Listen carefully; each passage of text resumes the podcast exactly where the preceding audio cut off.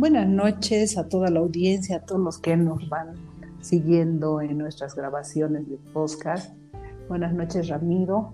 Estamos con la segunda presentación de este 2020, 2021, perdón, que ha llegado desastrosamente con mucho dolor para muchas familias. Estamos atravesando un tiempo en extremo complicado, doloroso, bastante negativo, pero actitud ante todo.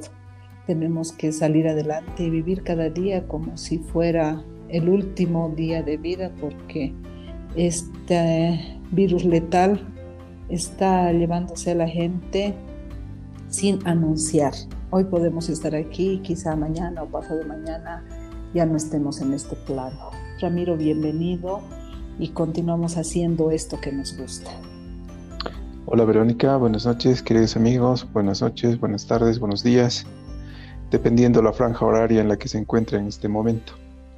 Hoy es sábado 9 de enero de 2021 y bueno, eh, vamos a hablar un poquito sobre libros y series. Eh, hay una serie que me gustaría que comentemos, sé que no lo has visto, pero en algún momento te darás un tiempito para poderla apreciar. Está relacionada con eh, la vida de Bill Gates y titula Inside Bill's Brain. Está disponible en Netflix, son cuatro episodios donde se van describiendo eh, su, día a día ¿no? de este genio de la informática. Hay algo que me llama la atención de Bill Gates, es el hecho de que para cada uno de sus viajes carga una bolsa llena de libros y se puede apreciar en la, la miniserie que esto es así. Y entre sus libros eh, escoge eh, los que va a leer durante esos días que está, está fuera o simplemente se, refugia en la lectura por horas para poder eh, despejar su mente o encontrar una solución a algún problema que, se tiene planteado.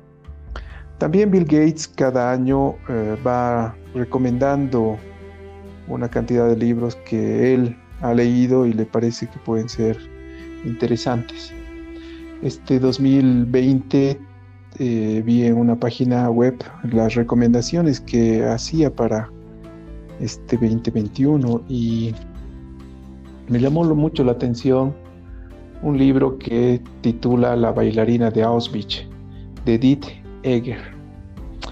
Eh, se ha escrito mucho sobre la Segunda Guerra Mundial, se han grabado películas, documentales, miniseries sobre este episodio de la humanidad.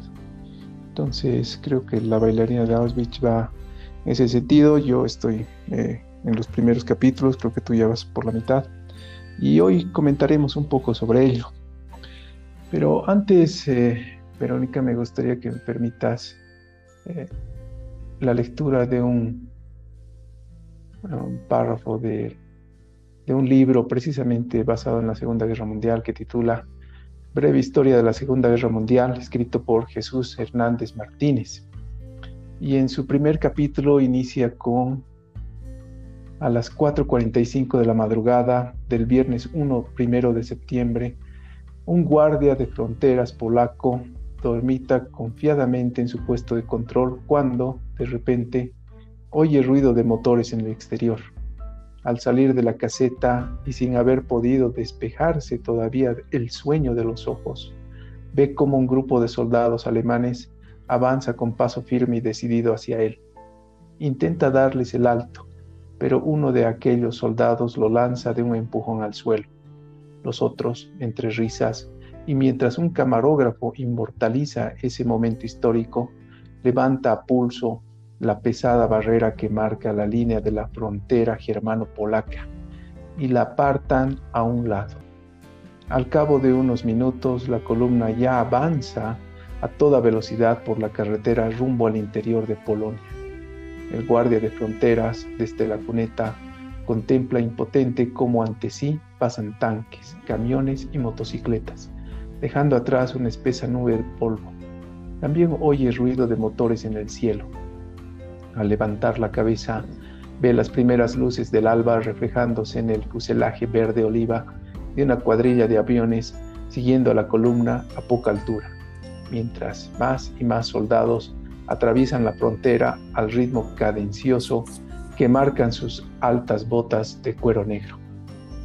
Una descripción bastante clara sobre cómo se inició ese primero de septiembre de la Segunda Guerra Mundial, donde sin mayor resistencia el ejército alemán comenzó su invasión a Polonia. Cuánto dolor muestran estos relatos al punto de transmitirnos ese dolor. Muchas de las lecturas de esta, de, esta etapa de, la vida de estas personas realmente nos causan dolor.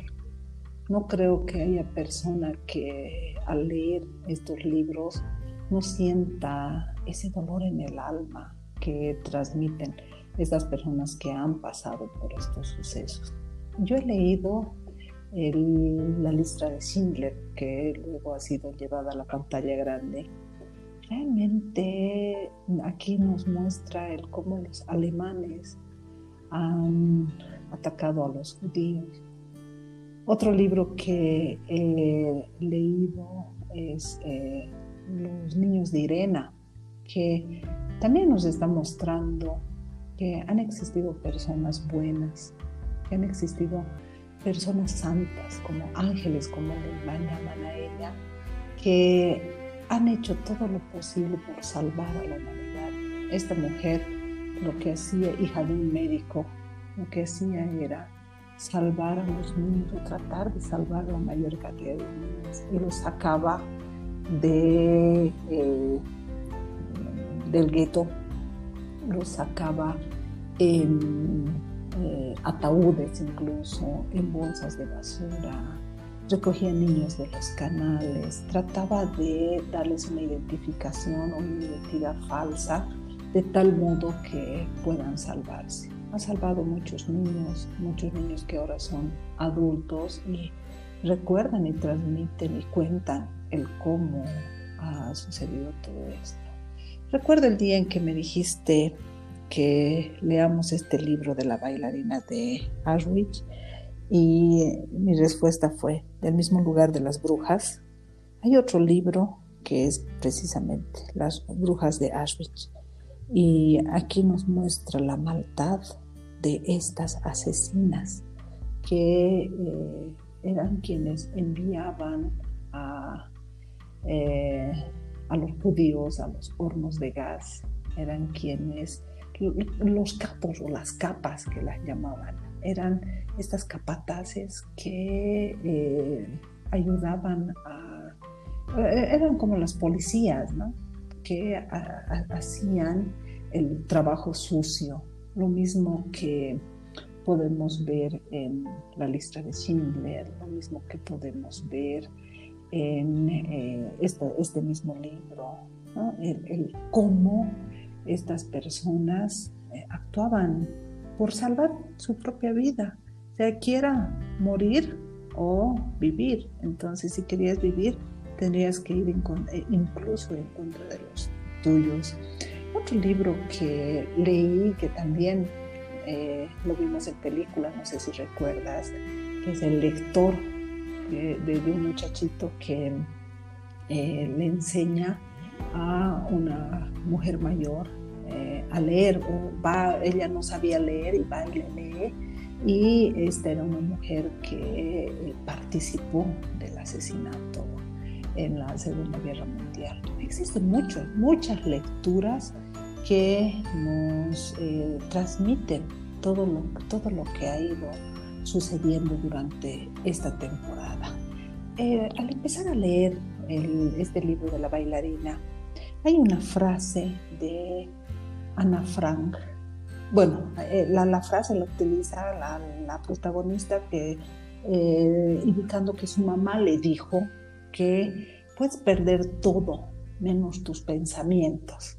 Y eh, la misma frase recuerdo haberla leído en el libro de la lista de Schindler. Entonces, Eh, sé que el origen es de esta Ana Frank, Y pues esto me, hace pensar, me hace reflexionar y, me voy a analizar qué significa el puedes perderlo todo menos tus pensamientos. Toda esta gente coincide en eso. Han estado atravesando momentos terribles, fatales, pero han tratado de sumirse en sus pensamientos de tal modo de vivirlos como si esa fuera su realidad. Esto mismo es lo que pasa en esa hermosa película de La vida es bella, donde el papá trata de mostrarle al hijo para que no sufra una realidad de su propio, propio pensamiento. quiere sacarlo de esa realidad de la guerra y mostrarle que todo es un juego, y eh, eh, voy a esta misma reflexión de esta frase de Ana Frank. Realmente nuestro pensamiento, nuestra mente es tan poderosa que nos puede hacer vivir un episodio maravilloso, incluso en un momento desastroso. Sí, como varios eh, libros describen esa época de la Segunda Guerra Mundial, hay otros autores que también se han dedicado a relatar un poco de ello, pero añadiendo algo de fantasía. Phil Dick es uno de esos escritores. Phil Dick es eh, quien escribió aquel libro titulado Sueñan los androides con ovejas eléctricas. Quizás no lo conocen con ese título, pero eh, se eh, filmó una película bajo el nombre de Blade Runner, ¿no? protagonizado por Harrison Ford. Blade Runner es una eh, película que se basó precisamente en este libro de Phil Dick. Pero Phil Dick escribió otro libro también eh, de ciencia ficción y este titula El hombre en el castillo. El hombre del castillo transcurre en un universo alternativo en el cual los Estados Unidos de América son gobernados por las potencias de un eje victorioso tras la Segunda Guerra Mundial. Esta miniserie, basada precisamente en el libro con el mismo nombre de Mind de High Castle, está disponible en Amazon Prime y relata esta, este universo alternativo, esta visión fantástica, eh, visión... Eh, eh, de ficción sobre qué hubiese pasado si los alemanes y japoneses hubiesen vencido en la Segunda Guerra Mundial. Es una, es una otra visión al, al, mismo evento, ¿no? Es un universo paralelo que vale la pena. Realmente Phil Dick es uno de mis escritores favoritos, me he leído un par de libros y eh, es muy, muy eh, entretenido. Pero volviendo al tema, la, lista de Schindler creo que fue una de las películas eh, que más ha cautivado, ¿no?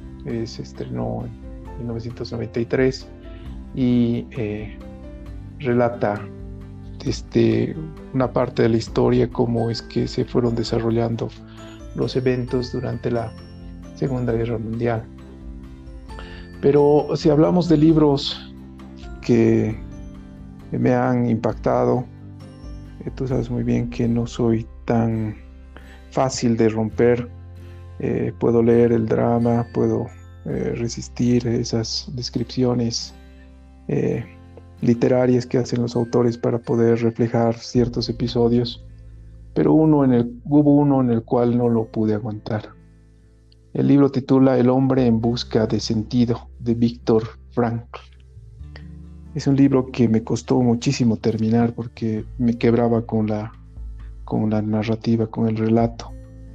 Es un libro que está dividido en dos partes. La primera parte precisamente hace referencia a su vida en los campos de concentración de Auschwitz.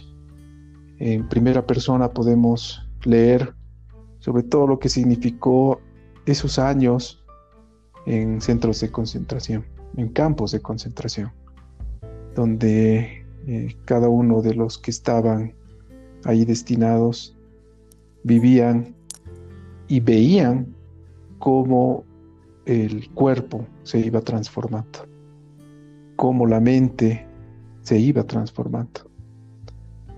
es una lectura muy, muy eh, dura. A mí me costó, como te digo, muchísimo terminar el libro. Y la segunda parte es más de un análisis eh, desde un punto de vista psicológico, donde, bueno, es, es una lectura recomendada para todos aquellos quienes están estudiando esta rama de la medicina.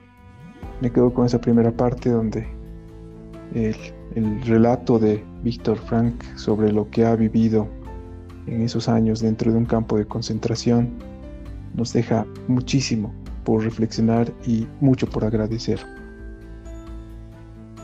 Yo me pregunto eh, muchas veces cuando hay dos puntos de vista, eh, ¿quién tiene la razón?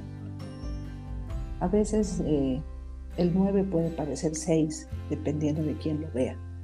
Y he leído ah, un par de artículos en los que muestran a Hitler como la víctima, donde muestran a Hitler tan diferente a lo que muestran los judíos. Y ahí uno se pone a pensar y dice, ¿qué es lo real? ¿Qué realmente ha pasado? Pero si vemos las estadísticas o vemos, vemos la historia, han muerto alrededor de 3 millones de judíos. Y esto claramente nos muestra que la peor parte lo han pasado ellos, los polacos los, judíos que vivían en Polonia. Y todo, todo este martirio, todo este sufrimiento por el que han atravesado, nos muestra la crueldad de nosotros mismos, la crueldad de los seres humanos, en búsqueda del poder, porque no hay otra explicación. Es el poder que eh, hace que las personas actúen en contra de su misma especie. Es muy triste el, leer este tipo de lecturas de la Segunda Guerra Mundial. ¿Tú sabes cuántos son los muertos hasta la fecha por el COVID, Ramiro? Mm, millones, ¿no? A nivel mundial. Mm, se estará acercando a los 6 millones que han muerto en la Segunda Guerra Mundial. Eh, son estadísticas que van creciendo o números estadísticos que van incrementándose día a día. Pero eh, como mencionabas hace un momento, haciendo referencia a este tema del, libro recomendado por Bill Gates, La bailarina de Auschwitz, eh, obviamente llevando adelante una diferencia abismal en lo que pasó en aquel tiempo y lo que estamos viviendo, quiero que resaltemos un par de aspectos. El hecho de que, como bien en la lista de Schindler se pudo ver o leer, existen personas que trataron de colaborar a aquellas que lo necesitaban. Lo mismo como lo narrabas en la en ese libro, ¿no? Los hijos de Irene, donde también o los niños, perdón, los niños donde también se hace referencia a aquellas personas que colaboraron para poder salvar a seres humanos. Hoy en día estamos atravesando una época bastante dura. Tú entras a las redes sociales y están los pedidos de colaboración, plasma, están los mensajes de despedida, que son todos aquellos dolorosos. Pero yo quisiera eh, reflexionar un poco sobre nuestro rol como, como sociedad, como seres humanos, como personas que vivimos en este entorno. El momento en el que una persona solicita ayuda, tratemos de brindar esa ayuda. Quizás esa persona necesita una colaboración económica. Hoy en día no, no hay capacidad para poder alojar a un enfermo más en una unidad de terapia intensiva. El oxígeno empieza a escasear, no es posible ya adquirir tan fácilmente este elemento que se ha vuelto vital para aquellos que se están atravesando la enfermedad. Y los medicamentos también empiezan a ser escasos en las farmacias. Por lo tanto, el dinero que permite acceder a estos recursos se ha vuelto también escaso. Y es así que veo que muchas personas van recurriendo a la solidaridad. dejan su número de cuenta, están llamando a una serie de actividades, rifas, ventas, donde la colaboración es esperada. Si estamos en la posibilidad de poder colaborar con estas personas a través de una transferencia bancaria, pienso que en este momento eh, la cantidad no importa, el apoyo es lo que interesa. Si tenemos algo para colaborar, pienso que deberíamos hacerlo. Y si no tenemos esa posibilidad de colaborar, por lo menos enviar un mensaje de aliento, de apoyo, de ayuda, de solidaridad a esas personas que lo van a necesitar. Queridos amigos, en la noche más oscura es donde más se requiere de una luz.